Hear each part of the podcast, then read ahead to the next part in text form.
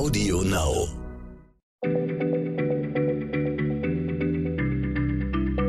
Schneller Schlau, der kurze Wissenspodcast von PM.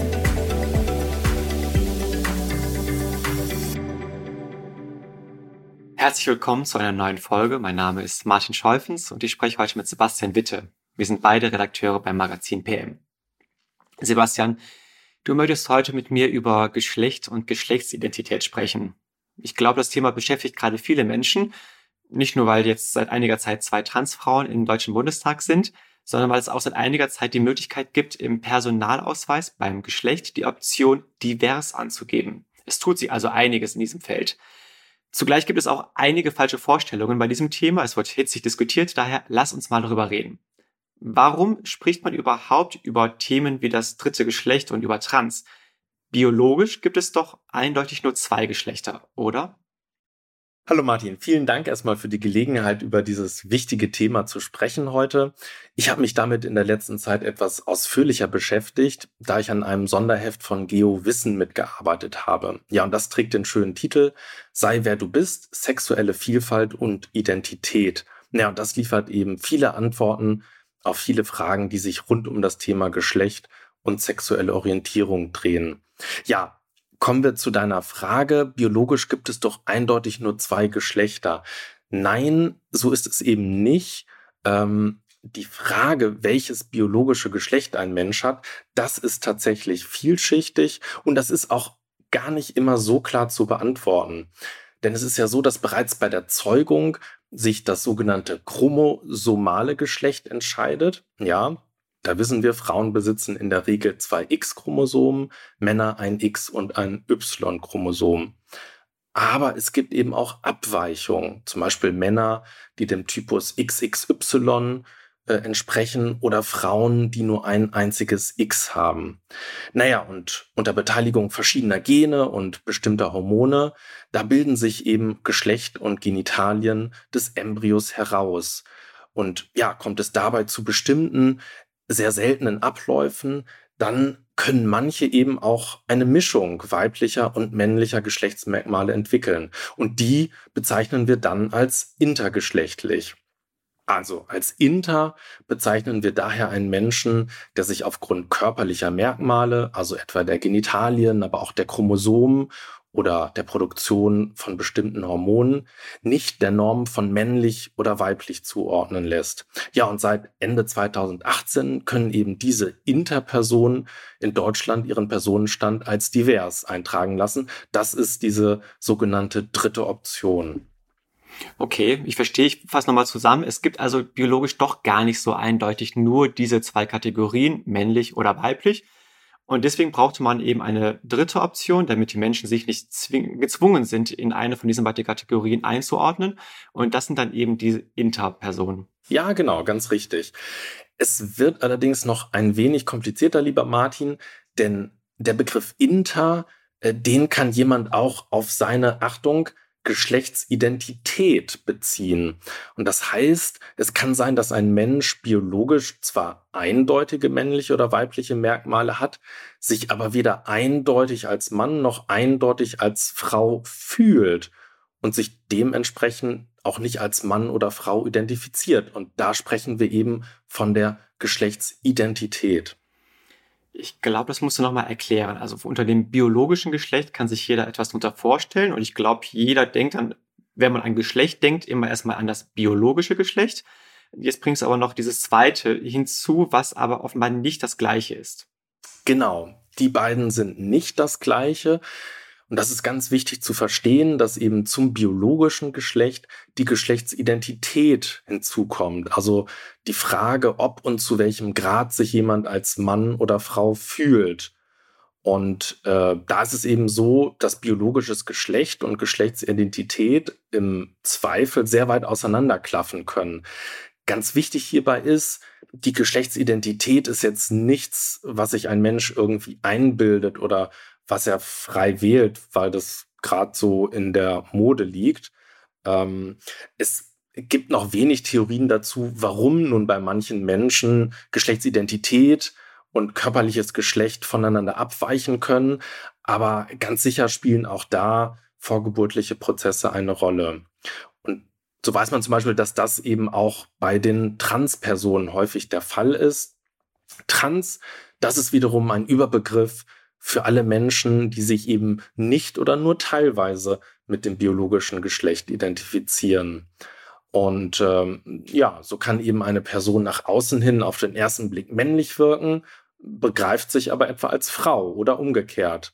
Und damit unterscheiden sich diese Transmenschen von sogenannten, Achtung, Cis-Menschen, noch ein neuer Begriff. Äh, so bezeichnen wir die Mehrheit, also all jene, die sich als Mann oder Frau fühlen und die es eben biologisch auch eindeutig sind. Okay, also den Begriff muss ich mir jetzt mal merken. Cis. Demnach bin ich jetzt ein Cis-Mann. Ich bin biologisch ein Mann und ich fühle mich auch so. Ist das erstmal komisch, das jetzt zu hören? Also für mich jetzt einen neuen Begriff zu haben ähm, den es auf mich anzuwenden.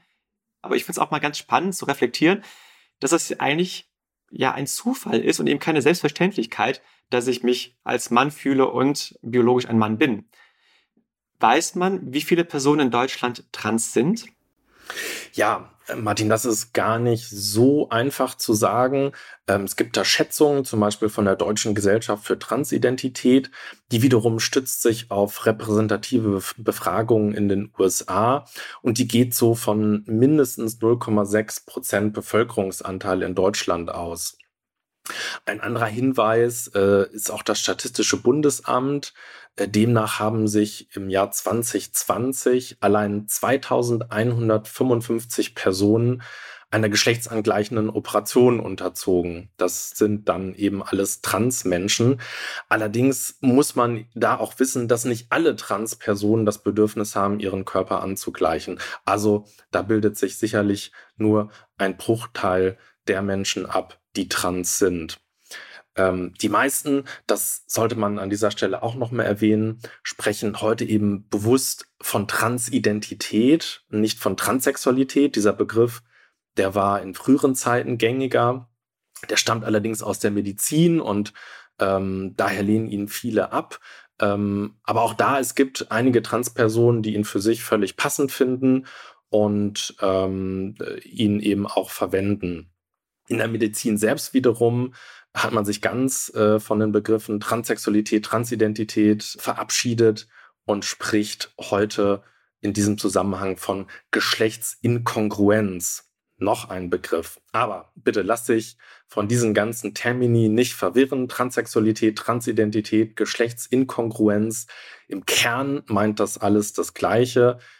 Aus vielen verschiedenen Gründen verwenden Menschen nun mal unterschiedliche Begriffe. Ähm, das ändert aber ändert alles nichts daran, dass man eben sauber differenzieren muss, wenn man von Geschlecht spricht. Also was meint man da? Meint man das biologische Geschlecht, die körperlichen Merkmale oder meint man eben die Geschlechtsidentität, die Frage, ja, wie man sich fühlt, als welcher Mensch man sich fühlt. Was ich an dem Begriff Transsexualität etwas verwirrend finde, ist dieser Begriff Sexualität. Wenn ich das alles richtig verstanden habe, dann hat doch Transsexualität erstmal nichts mit meiner sexuellen Orientierung zu tun, oder? Genau, hat damit nichts zu tun. Äh, das ist ganz richtig. Das werfen eben viele auch ein bisschen durcheinander. Ähm, das Wort Sex wird natürlich im Englischen auch mit dem Wort Geschlecht äh, gerne mal synonym verwendet. Das stiftet wahrscheinlich zusätzlich Verwirrung. Aber tatsächlich ist es so, also ob jetzt jemand trans, cis oder intergeschlechtlich ist, das hat natürlich nichts mit seinen sexuellen Orientierungen zu tun. Also mit der Frage, worauf sich das eigene sexuelle Begehren richtet. Ob man nun schwul ist, lesbisch, bi, a oder heterosexuell. Also Liebe und sexuelle Anziehung sind für sich schon mal sehr vielfältig und die Geschlechter sind es eben auch. Das finde ich eine sehr schöne Formulierung. Ich glaube, vielen der Menschen, die sich der Mehrheit oder der dem, was als gefühlte Mehrheit vorhanden ist, oftmals gar nicht merken, ist, wie groß da eigentlich diese Vielfalt ist. Also sowohl die Möglichkeiten der geschlechtlichen Zugehörigkeit wie auch der sexuellen Orientierung.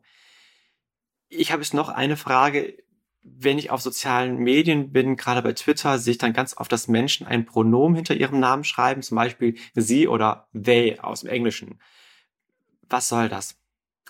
Ja, also wer Pronomen hinter seinen Namen schreibt, der möchte eben dazu beitragen, zu vermeiden, dass beispielsweise Transmenschen mit Pronomen angesprochen werden, mit denen sie sich nicht identifizieren. Denn es ist ja nicht möglich, vom Aussehen oder Vornamen einer Person Rückschlüsse auf das Geschlecht zu ziehen. Also es mag manchen irritieren, wenn jetzt eine Person mit männlichem Namen und maskulinem Aussehen hinter den Namen dann auch noch ein er oder him schreibt. Ähm, aber wenn eben auch Menschen dies tun, die cisgeschlechtlich sind, die sich also dem bei der Geburt erhaltenen Geschlecht zugehörig fühlen, dann soll das eben, naja, zu einer Gesellschaft beitragen, die andere Formen von Geschlechtsidentität respektiert. Und was soll dann in dem Kontext dieses they, also der englische Begriff für sie, Plural?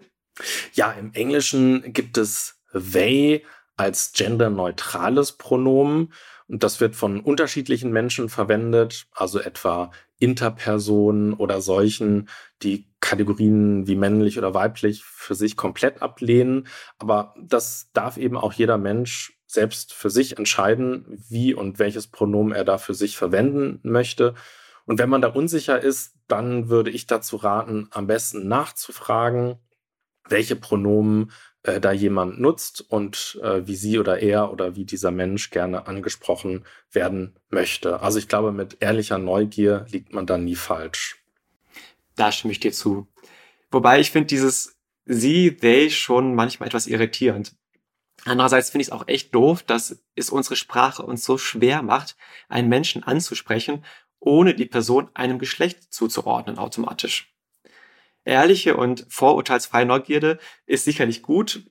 Andererseits wird wahrscheinlich nicht jeder immer ständig über persönliche Dinge ausgefragt werden wollen oder gar politische Diskussionen führen wollen. Also wer dieses, wer sich für diesen Themenbereich interessiert und es besser verstehen möchte, wer vielleicht auch eigene Vorstellungen hinterfragen will oder eine Sprache für sich selber finden möchte, dem lege ich das Heft von GeoWissen ans Herz. Ähm, Sebastian, sagt es den überhaupt nochmal kurz, wann erscheint das Heft? Und wo kann ich das alles erhalten? Das Extraheft Sei wer du bist, das ist ab dem 10. Juni erhältlich im Zeitschriftenhandel oder natürlich auch im Online-Shop von Geo. Vielen Dank, Sebastian, dass du euch alles so ausführlich erklärt hast. Und Ihnen, liebe ZuhörerInnen, vielen Dank fürs Zuhören und bis zum nächsten Mal. Vielen Dank. Tschüss. Schneller Schlau, der kurze Wissenspodcast von PM.